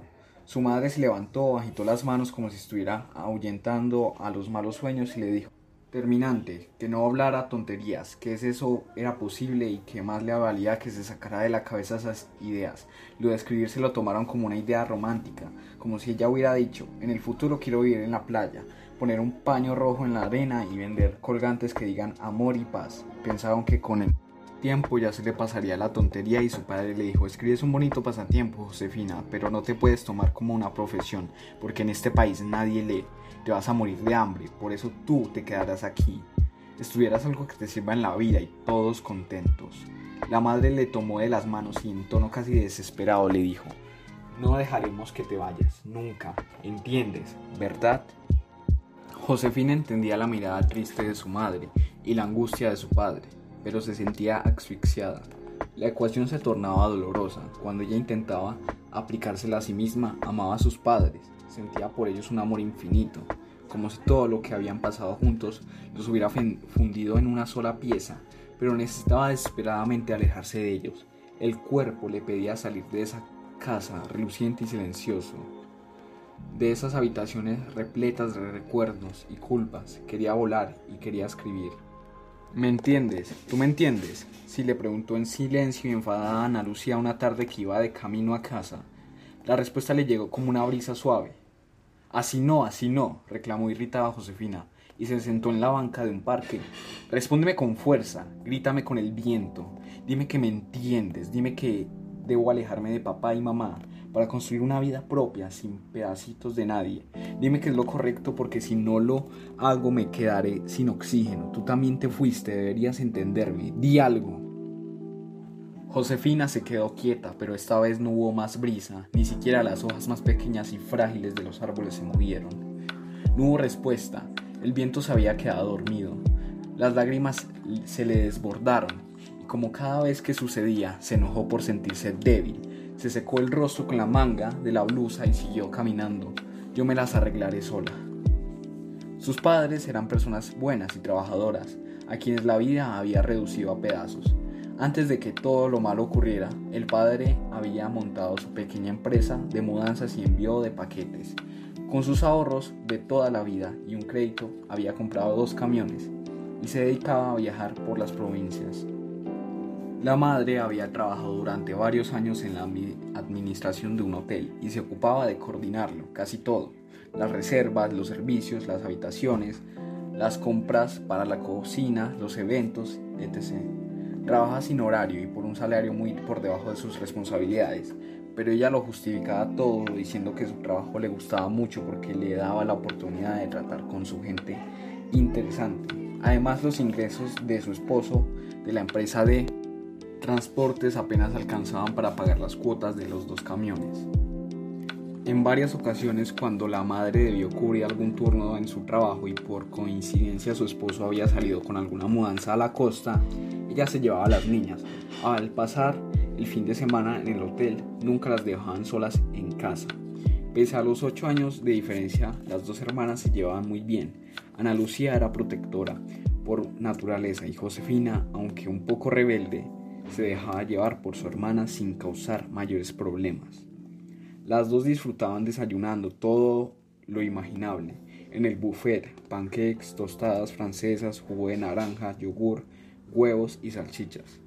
Todo les parecía novedoso y lindo. De vez en cuando veían a la madre corriendo de un lado a otro resolviendo los problemas que en un hotel se pueden encender. Una araña en la bañera, en la habitación 607, el asesor que falla, la mucama que no llegó, el chef que dice que se terminó el marisco, entre tanta locura, la mujer solo atinaba a decir al paso, pórtense bien niñas, no quiero más problemas. Tú cuida a tu hermana pequeña y tú obedece a tu hermana mayor. El hotel tenía una piscina y una amplia área con mesas, sombrillas y tumbonas. Ese era el lugar favorito de las dos hermanas. Mientras Ana Lucía tomaba el sol, Josefina podía pasar horas en la piscina y fue ahí precisamente donde la mayoría ya, y ya convertida en una adolescente. Conoció a Trinch. Lo vio sentado con gesto de aburrimiento y se puso a charlar con él. Josefina los miró de lejos. El nuevo amigo de su hermana era un muchacho alto, pálido, con gesto asustadizo y el callo rebelde. Tenía los brazos y piernas tan largos y que parecía una marioneta mal ensamblada. No le sorprendía que Ana Lucia estuviera hablando con él, porque sabía que su hermana era capaz de hablar hasta con las piedras. Por la tarde, cuando volvieron a la habitación, Josefina le preguntó de quién se trataba. Un pobre chico tímido y aburrido. Sí, aburrido y con la cabeza como un cepillo. ¡Qué pelos! Parece que acaba de ver un fantasma. ¡Qué mala eres, Josefina! No soy mala, solo digo que parece que tu nuevo amigo lleva un puerco espina en la cabeza. Bueno, quizá tienes un poquito de razón, pero lo importante es que no parece mala persona. Tiene 18 años como yo. No puedo entrar este año a la universidad, quizá el próximo lo consiga. ¿Qué hace aquí? Su papá está en un evento del municipio, en una sala del hotel, y lo trajo para que lo ayude. El evento dura dos días, está muy aburrido, por eso se escapó un rato a la piscina. Esta noche su padre tiene un cóctel en uno de los salones y él no quiere ir.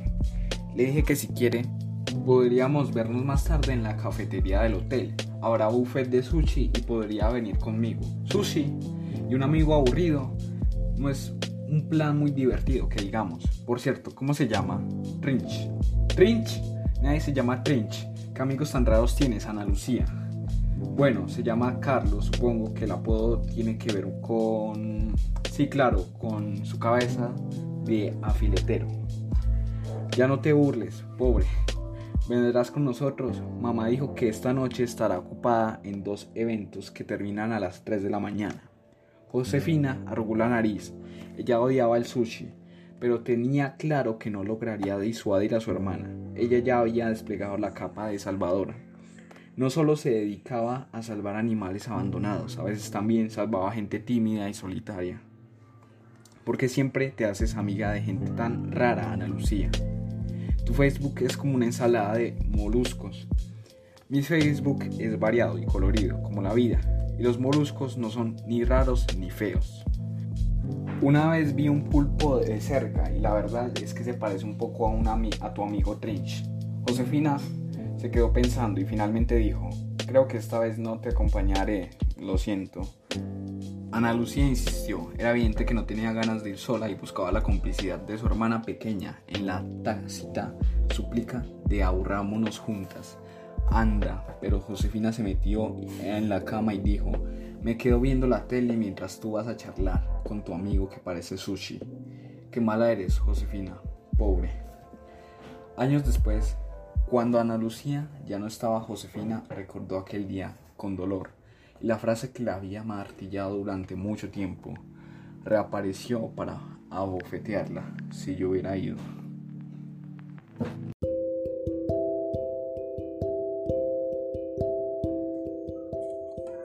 Capítulo 16 El autobús se iba quedando aún más frío en el estacionamiento.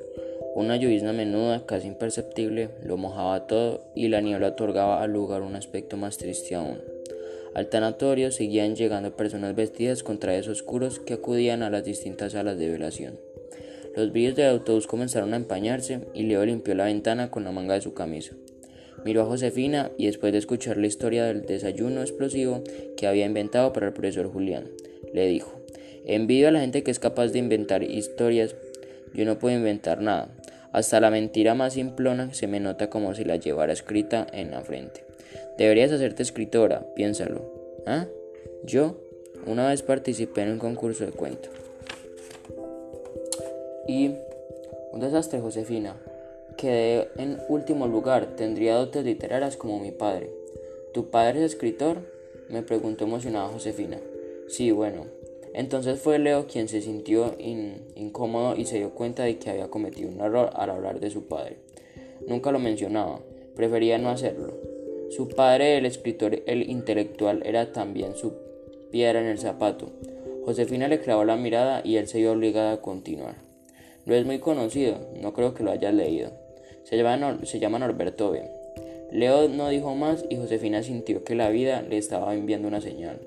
Si se podía ser un escritor en su país y se podía vivir de eso, se lo diría a sus padres, trataría de persuadirlos y cuando lo ablandara un poquito, les contaría que lo había hecho en secreto apenas unos días atrás.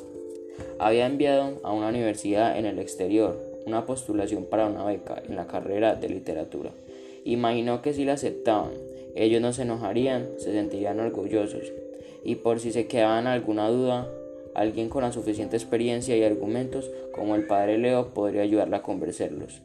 La mente de Josefina comenzó a volar, imaginó que quizá podría mostrarle sus textos al escritor, enseñarle esas historias que había escrito y guardado a lo largo de los años, y que jamás había compartido con nadie. Solo por eso decidió hacer algo inusual en ella. Pero un favor, se dio la vuelta, y llena de vergüenza dijo, me gustaría mucho conocer a tu padre, ¿me lo presentarías? Sería muy importante para mí, Leo. Ante la mirada de la extrañeza de Leo, se justificó. Yo escribo. Yo escribo cosas y me gustaría conocer a alguien que me pudiera ayudar a entender si lo hago tiene sentido o si debo cambiar de plan. Leo sorprendido y por un momento no supo qué decir. ¿Quieres ser escritora? Bueno, no sé si sirvo para eso, pero es una de las opciones que las, en las que he pensado. Mis padres no lo saben aún, pero estoy postulando a una beca para estudiar literatura fuera del país. Acabo de enviar la solicitud, de seguro no me resulta porque habrá mucha gente en la lista, pero al menos voy a intentarlo. Leo frunció el ceño.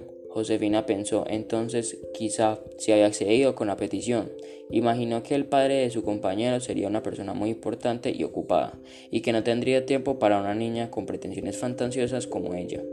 Si no puede ser, no te preocupes, Leo, yo no quería. No, Josefina, claro que puede ser. Déjame que se lo pregunte a mi papá y te avisaré. Leo jamás llevaba a nadie a su casa y no quería que Josefina fuese la primera por mucho que ella quisiera. Convertirse en escritora, en escritora, no encontró en ese momento una razón para negarse. Era malo mentir, ya se le ocurriría algo más adelante. Si algo si alguna vez la relación con su padre había sido normal o la que entiende por normal entre padre e hijo, a Leo le quedaban pocos recuerdos de aquello. En la infancia quizá, pero si hubo algo grato y positivo, pronto comenzó a, resquebrajarse. Cuando Leo fue consciente de la violencia a la que Norberto sometía a su madre y lo encaró para defenderla, él se evalentonó. No te metas, Leonardo, si no quieres que te tu merecido a ti también. Esto es entre tu madre y yo. Años más tarde, cuando después de la paliza que le dio a Beatriz, Leo acudió a la comisaría para denunciarlo. La relación se fracturó y la distancia entre ambos se hizo más grande, de lo que ambos podían o querer recorrer, querer recorrer. Y Leo no habla de eso con nadie, porque se sentía como un extraterrestre, porque se avergonzaba e imaginaba que el único entre todos sus compañeros cuya madre lo debía maquillarse para disimular un hematoma era él. Los trapos sucios se lavan, se lavan en casa. Era un refrán que él odiaba porque los trapos sucios de la suya estaban manchados de sangre y se seguían acumulando sin que nadie encontrara la manera de lavarlos. Quizá por eso, la época en la que Bruna llegó a su vida fue como una ventana que se abría y traía aire fresco. Con Bruna los nubarrones desaparecieron momentos momentáneamente y Leo fue capaz de imaginar que las claves de la vida eran distintas, que el amor era capaz de transformarlo todo. ¿Por qué te has quedado tan callado, Leo? preguntó Josefina, con el esfuerzo que me había costado cambiarte la cara que tenías cuando hace una hora viste el autobús. Luego volvió al recuerdo de Bruna, a la escena que había presenciado esa misma mañana, en el baño de hombres. Bruna y Kevin, un beso, un avioncito de papel con un mapa y esta vez Leo no era el explorador invitado. Josefina volvió a extenderle el paquete de caramelos de colores y le dijo, un salvavidas. ¿Un salvavidas? Mi hermana Ana Luisa me lo regalaba cuando yo era niña y decía que dos caramelos tenían un ingrediente secreto conocido solo por su fabricante y que era un remedio infalible contra la tristeza. Leo tomó uno y contestó, hay tristezas y tristezas. Lo sé, Leo. ¿Me contarás la tuya? Ninguna presión, ¿eh? Ya te dije que no me meto en la vida de nadie, pero me late que tú eres de los que necesitan encontrar un tubo de escape para no explotar. ¿Cómo lo adivinaste? Lo adiviné, pero me lo acabas de confirmar, dijo Josefina con sonrisa astuta. En ese momento el conductor del autobús volvió a entrar y le dijo a los ocupantes, Hey jóvenes, el profesor Julián ha dado un descanso de 15 minutos, sus compañeros están yendo a la cafetería, lo digo por si quieren tomar algo caliente. Hay té, café, gaseosas y galletas, todos gratis. Un ataque de generosidad poco usual en la señora directora. Se nota que está afectada. ¡Qué hambre! Vamos, dijo Josefina poniéndose de pie y acomodando mecánicamente su flequillo. ¿Estás loca? No podemos salir de aquí, respondió Leo. Si aparecemos por la cafetería, el profesor Julián pensará que te has recuperado de tus inconvenientes estomacales por obra y gracia del autobús de la salud y nos obligará a volver a hacer guardia alrededor del autobús del amigo Eulogio Medardo. Miro el reloj, tres horas y medias más. Yo me quedo. Uf, tienes razón, estamos prisioneros en este autobús. Me suenan las tripas, pero no podemos salir. Ambos se acercaron al parabrisas delantero y vieron a sus compañeros salir de la sala del velatorio y a cruzar por un jardín hacia la cafetería. Avanzaban tratando de cubrirse de la llovizna, todos caras de fastidio y aburrimiento, salvo dos de los que destacaban del grupo, Bruna y Kevin. Ambos iban como niños traviesos y felices, sin aparente preocupación por el clima. De, de hecho, se quedaron en la mitad del camino bajo la lluvia y se dieron un beso de película. Al verlos, Leo instantáneamente bajó el rostro, se levantó y se dirigió al asiento trasero del autobús. Josefina lo miró y creyó entender la razón de su tristeza, pero se abstuvo de hablar. Imaginó que no sería buena idea seguir presionando para que él contara su rollo emocional. Se sentó en el asiento del otro lado del pasillo y se puso a hacer dibujos en el vidrio empañado. Quiso justificar para sí misma su silencio con Leo. No quiere hablar y no sirvo para reconfrontar corazones desengañados. No sé decir frases de telenovelas del tipo olvida a esa persona, pasa la página, un clavo saca otro clavo, ella es la que sale perdiendo, etc. Al pobre Leo le valdría más hablar con una piedra que conmigo. Así permanecieron varios minutos hasta que Josefina le pareció escuchar algo que diría Ana Luisa. ¿De verdad no harás nada para ayudarlo a que se sienta mejor? No te da ni un poquito de cargo de conciencia. Abandonarás a un pobre corazón roto sin que se te mueva ni una pestaña. Tienes el corazón más duro que un coco. Josefina se sintió como una villana y dijo, Leo, mira, no sirvo para hablar, soy un desastre para dar consejos, por eso a veces no sé qué hacer cuando tengo adelante una persona triste como tú, no sé. No sé qué decirle, no me mires con esa cara, ya sé que lo que estás pensando, no que quiero ser escritora y acabo de admitir que no se me ocurren las palabras necesarias si mi hermana estuviera aquí. Me diría que estuviera cerca de ti y que te dijera algo que te ayudara a sentirte mejor. Algo como que he visto tu cara cuando Bruna y Kevin se besaron y creo que entendí qué te pasa. O al menos tengo dos opciones. A. Estar enamorado de Bruna y te duele que esté con Kevin.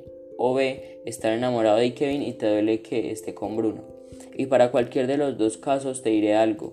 Me repito a mí misma cuando algo no va bien, calma, calma, que todo puede salir aún peor. Leo río. Pensé que dirías otra cosa. Si supongo que esperabas una frase con colores pasteles, lamento decepcionarte. Yo no sé qué decir, esas cosas.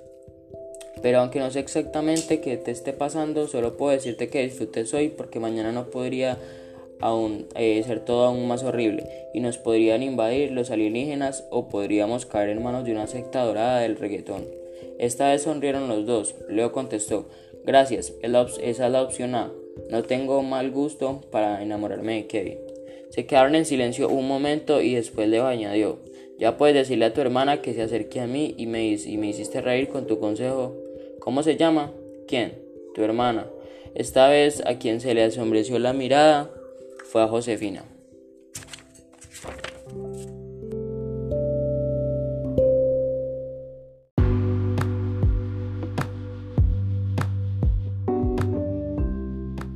Capítulo 21. Hay amistades que surgen en el salón de clases, en un partido de fútbol o en una fiesta. algunas de ellas les basta con un cruce de sonrisas o con una conversación animada y comienzan a crecer a un ritmo acelerado. Pero la amistad de Leo y Josefina surgió gracias a la inesperada y lamentable partida de don Eulogio Medardo Sarmiento Flores y a un paquete de caramelos salvavidas. Estas cinco horas de encierro en el frío autobús, escuchando el pentagrama del amor durante una mañana fría, alcanzaron para crear una sutil complicidad entre ambos que fue creciendo a pasos cortitos y sin apuro. Las semanas siguientes, Leo inventó razones para postergar la visita de Josefina a su casa, Nunca se sabía con qué versión de Norberto se podía encontrar, y Leo no quería arriesgarse, no quería exponer a Josefina a un desplante de su padre. Cada vez que ella se lo recordó, él se las ingenió para empujar la posible fecha una semana y otra más, aduciendo que su padre estaba muy ocupado.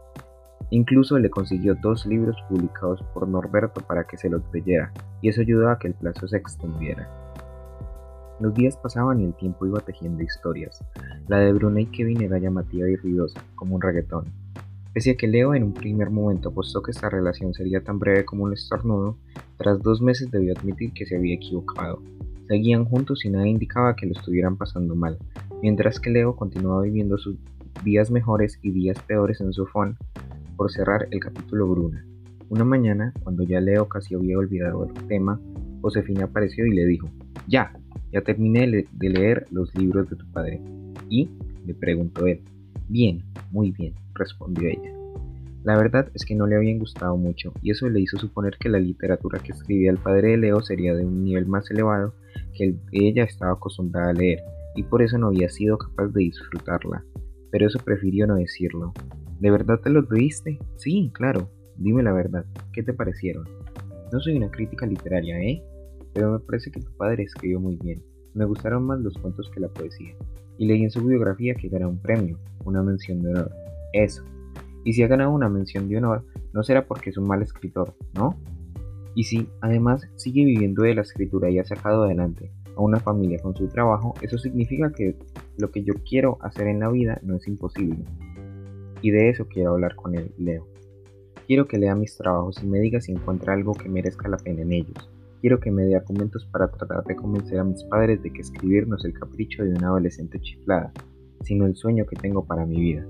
Leo la escuchó y no se atrevió a decirle que su padre no había conseguido vender ninguna de esas dos ediciones de sus libros, ni que era su madre quien desde hacía años sostenía económicamente el hogar con su trabajo de contadora.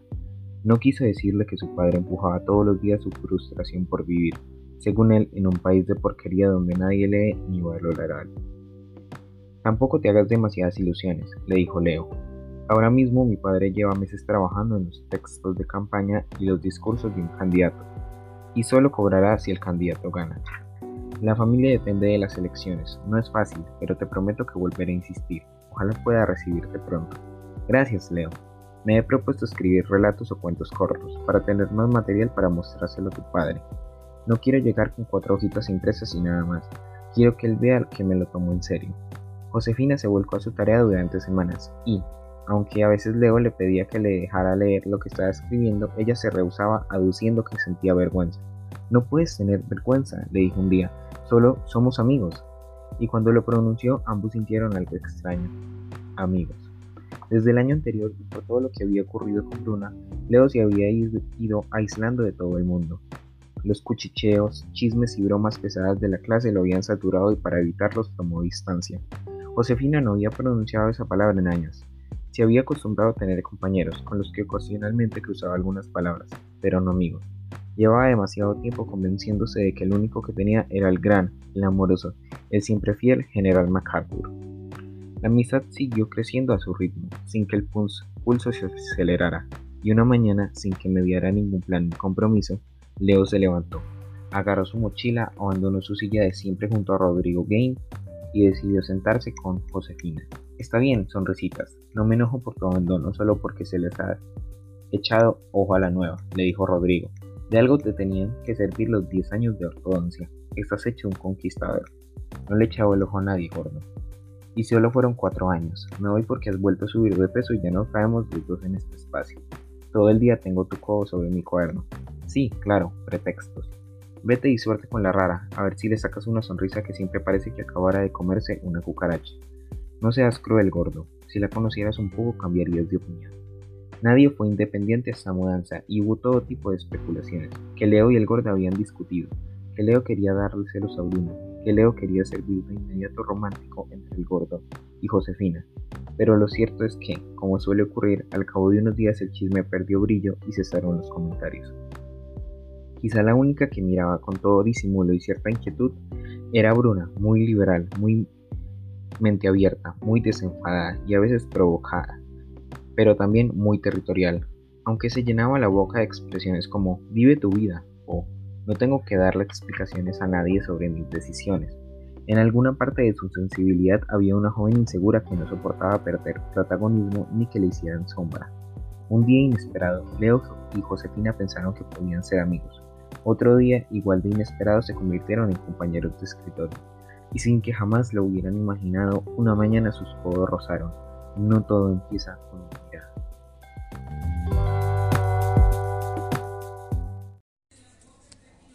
Con frecuencia, al lugar elegido por los dos a la hora del recreo era una barda que separaba un patio de un jardín. Ahí se sentaban y hablaban, aunque los temas eran variados. Con cierta frecuencia, con cierta frecuencia tropezaban con uno. Bruna, por eso un día Josefina dijo, si vuelves a mencionarla tendré que denunciarte por acoso a mis orejas. Hablo mucho de ella, mucho. Eres como un árbol de Navidad, como luces musicales, Leo. Bien, la próxima vez que hable de ella, hazme una señal y me callaré. Un rodillazo en alguna parte sensible cuenta como una señal. Uf, te han dicho que tus métodos didácticos son una tribuna de estadio. Diez segundos después, sin poder evitarlo, le volvió a mencionarla. Sabes, Josefina, no me debes un rodillazo, pero a veces quisiera que el olvido llegara pronto. Despertar y que la primera persona que viniera a mi mente fuera cualquiera, cualquiera menos Bruna, pero no lo consigo. No me mires así, Leo. Ya te he dicho que no sirvo para los consejos ni para las frases inspiradoras. Lo único que se me ocurre decirte es que la memoria es una canalla. Hace que olvides tu contraseña de Facebook o Gmail. Pero te recuerda que en cuarto grado aprendiste aprendiste que las partes de la flor son cáliz, corola, estampes y pistilo. Completaron juntos. Lo ves, añadió ella. La memoria es así, hace lo que se le viene en gana. Olvidas el cumpleaños de tu abuela, pero recuerdas el nombre del entrenador del Real Madrid. Por eso no puedo darte la receta, porque creo que yo no he aprendido a olvidar. Josefina bajó la guardia y Leo no pudo evitar preguntarle. ¿Paracetamol? Sí, paracetamol. El pasado y los monstruos y las pesadillas. Habría podido seguir enumerando los recuerdos que tenía clavados como alfileres, recuerdos que la inmovilizaban y la hacían rebelarse contra casi todo, contra casi todos, pero Josefina había aprendido a guardarse los dolores. Por eso la memoria le pesaba y le sabía agua salada. Le recordaba que no sabía amar, solo es confiar. Le aseguraba que a veces el, el miedo tiene más argumentos que la alegría. Por eso quería irse lejos, a donde los recuerdos no le ataran las manos, las piernas y el corazón. Leona comprendió, pero no se atrevió a hacer más preguntas. Entonces la miró y le hizo una confesión. El primer día de clases me caíste muy mal. Ella rió. Lo digo en serio, Josefina. Te metiste en una pelea por algo sin importancia con el tonto de Kevin. Y Sin importancia, me dijo Mosquita muerta. Pero no es para tanto. Si lo es, no me preguntes razones, pero no puedo soportar esa expresión. Bueno, está bien, pero a lo que iba es que me caíste muy mal y ahora eres la única persona del salón con la que me atrevo a hablar de lo que me pasa. Ana Luisa solía decir que muchas historias de amor comienzan con, con esa frase. Tú me caías mal. Tan pronto terminó de decirlo se arrepintió. Ella solo había querido mencionar la anécdota, pero se temió que Leo hubiera entendido que ella sugería que entre los dos se estaba tejiendo algo. Por eso con las mejillas coloradas se apresuró a corregir. Qué raro ha sonado eso. Lo que quise decir es que a veces dos personas no se caen bien de entrada. Terminan siendo buenos amigos y bueno, algunos terminan siendo pareja. Supongo que también están los que se odian de entrada y se odian de salida. Todo es posible. Ay, Dios, me estoy enredando. Sí, pero no te preocupes, entendí. Mejor déjalo así. Pero lo que te dije es verdad, me caías mal. Me parecías odioso y arrogante. Y te confieso algo más. Que cuando Kevin te preguntó por qué te habías cambiado de colegio en el último año, no te creí cuando dijiste lo de la distancia de tu casa. No sé, pensé que estabas mintiendo. Lo siento por eso. Josefina suspiró, volteó, miró a Leo y le dijo, mentí.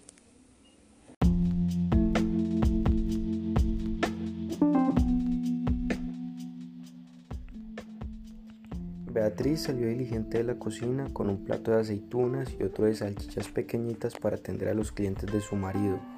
El candidato no disimuló al desnudarla con la mirada y Leo sintió que se le hervía la sangre. Norberto no la miró y la única palabra que le dirigió fue servilletas. Enseguida la camarilla volvió al tema que los había reunido. En un mes arrancaría oficialmente la campaña electoral y aún estaban definiendo detalles de la estrategia de comunicación. El presupuesto era mínimo y no podían excederse ni buscar dinero en aportes privados, porque el Tribunal Electoral los perseguía con lupa. Norberto había sugerido que para la promoción usaran el nombre del candidato y no el apellido. De esa manera la rima era contundente. Con Arturo vamos al futuro. El argumento era de carácter fonético.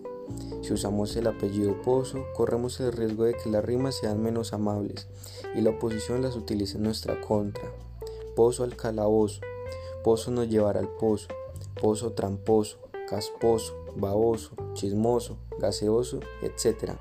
Ya basta, entendido, profirió el candidato que no quería seguir escuchando las incómodas asociaciones con su apellido. Volvió a mirar a sus asesores y decidió pedirle su opinión al que más le importaba de todos ellos, el que un día sería su sucesor, su hijo. ¿Qué opinas del eslogan, Trinche? Es fuerte, fácil de recordar y fuerte, dijo Trinche, repitiendo adjetivo, por lo suyo no era, porque lo suyo no era precisamente el don de la palabra.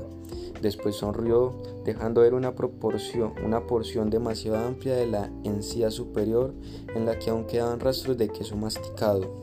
Trinche era un joven alto, desgarbado, tenía 25 años, con cara de pocas luces, blanco como el queso de sus encías, y con pequeñas manchas violetas en la piel como huella de un antiguo acné. Arturo Pozo volvió a mirar a Leo y le preguntó, ¿Y tú? ¿Qué me dices? ¿Te gusta la frase, Leo? Me gusta, creo que funcionará muy bien. Las esperanzas siempre tienen que ver con el futuro, contestó. Sin mucho entusiasmo, y enseguida se puso de pie para abandonar el salón. Eso es, yo soy el candidato del futuro, de las esperanzas, del cambio. Antes de que Leo se marchara, Norberto le comentó, por cierto, muy simpática tu amiga, puedes decirle que venga en dos o tres semanas, apenas tengo un poco de tiempo leeré sus textos. El candidato curioso preguntó, ¿de qué hablan? Una compañera de mi hijo. Es una gran admiradora de mi obra literaria y me ha elegido como su mentor. Tengo bastante éxito entre los lectores jóvenes. Le firmé unos autógrafos y tuvimos una entrevista. Ella quiere ser escritora y yo la estoy guiando.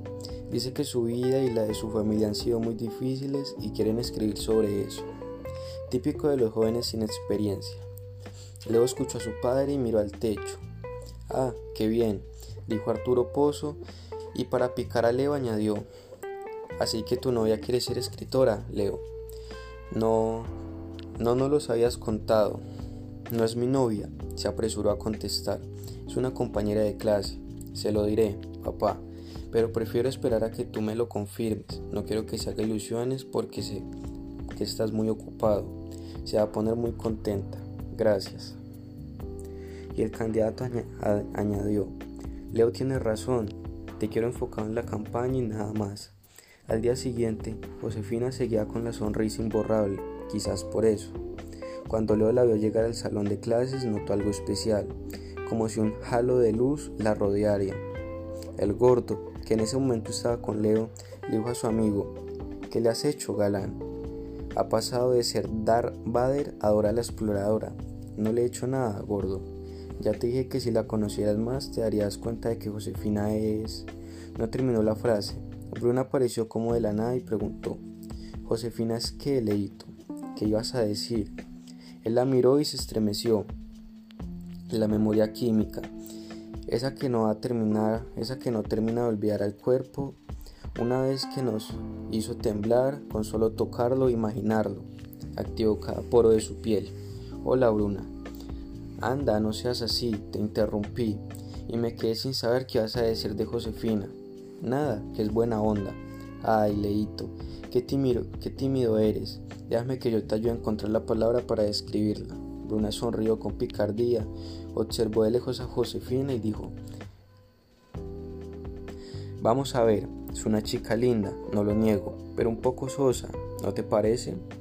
Es como una hormiga en medio de un millón de hormigas, no se destaca es igual al montón. No tiene nada especial. Yo a veces la veo y no sé si está aburrida, si le duele algo o si odia a todo el mundo. Ten cuidado y no vayas a permitir que una amargada te contagie, ¿eh? A Leo no se le sentaron bien sus palabras, y aunque siempre se quedaba pasmado ante Bruna sin saber qué decir, por primera vez reaccionó. No imaginas todas las cosas bonitas que Josefina me está contagiando. El gordo, que no sabía que no se había movido de su sitio, abrió los ojos como si fueran dos antenas parabólicas. Bruno hizo una mueca de disgusto y contestó con un puñal. Me alegra por ti, Leito. Era bastante triste por verte por el colegio hecho un guiñapo y recibir tus mensajes lacrimógenos en mitad de la noche. En ese momento Kevin apareció. En dos segundos Bruna lo atrapó en un brazo tan inesperado que ambos estuvieron a punto de caer. Transcurrió el día y a la hora de la salida, Josefina volvió a agradecer a Leo por haberla puesto en contacto con su padre, aunque trató de no abundar en detalles para no ser cansina. Las palabras comenzaron a fluir como si por fin estuvieran encontrando un conducto para volar. Mis padres no entienden que yo quiera escribir, Leo. No aceptan la idea de que me vaya. Y para mí las dos cosas están ligadas. Han tratado de convencerme para que cambie de parecer y se niegan a que estudie fuera. No quieren perder a otra hija. Quizá les asusta quedarse solos. No he leído alguna parte. Se llama el síndrome del nido vacío. No lo creo. Parece que ellos quieren demostrarse a sí mismos que pueden cuidar y que pueden ser padres protectores. No entiendo. No es fácil, Leo. Hay detalles que no puedo explicarte porque la historia es muy larga. Pero cuando mi hermana se fue, cuando ya tuvo el accidente, mis padres se sintieron culpables, como si no hubieran hecho lo necesario para cuidar de ella, para evitar todo lo malo que ocurrió, y ahora quieren cuidar de mí, pensar por mí y decidir por mí. Han intentado demostrar mi amor por la escritura, porque no quieren que me vaya, y han estado a punto de convencerme. Por eso, cuando, te hablé con, cuando hablé con tu padre y él me contó lo que es un escritor, lo que siente y cómo se ve a través de las palabras, yo confirmé lo que quiero hacer, Leo. Ahora espero la noticia de la beca. Necesito irme. Solo así nos curaremos de esta ansiedad, todos, mis padres y yo. Leo la escuchó atentamente y en el brazo de despedida quiso transmitirle que entendía sus razones. La vio partir, caminando hacia su casa. La vio acercarse, peque la vio hacerse pequeñita en la avenida y entonces sintió un extraño resquemor, una sensación inesperada, como una necesidad apremiante de lanzar a la basura el extraño guion de la vida y escribir nuevas líneas. En voz bajita pronunció, creo que yo tampoco creo que yo tampoco quiero que te vayas. No te vayas, Josefina. Varios metros allá, ella volteó y reparó que Leo continuaba mirándola. Levantó la mano para despedirse de él y sonrió. Entonces una brisa inesperada le sacudió el flequillo y creyó escuchar la voz de su hermana. Es lindo, ¿no crees? Y Josefina se atrevió a responder en voz alta. Sí, lo es.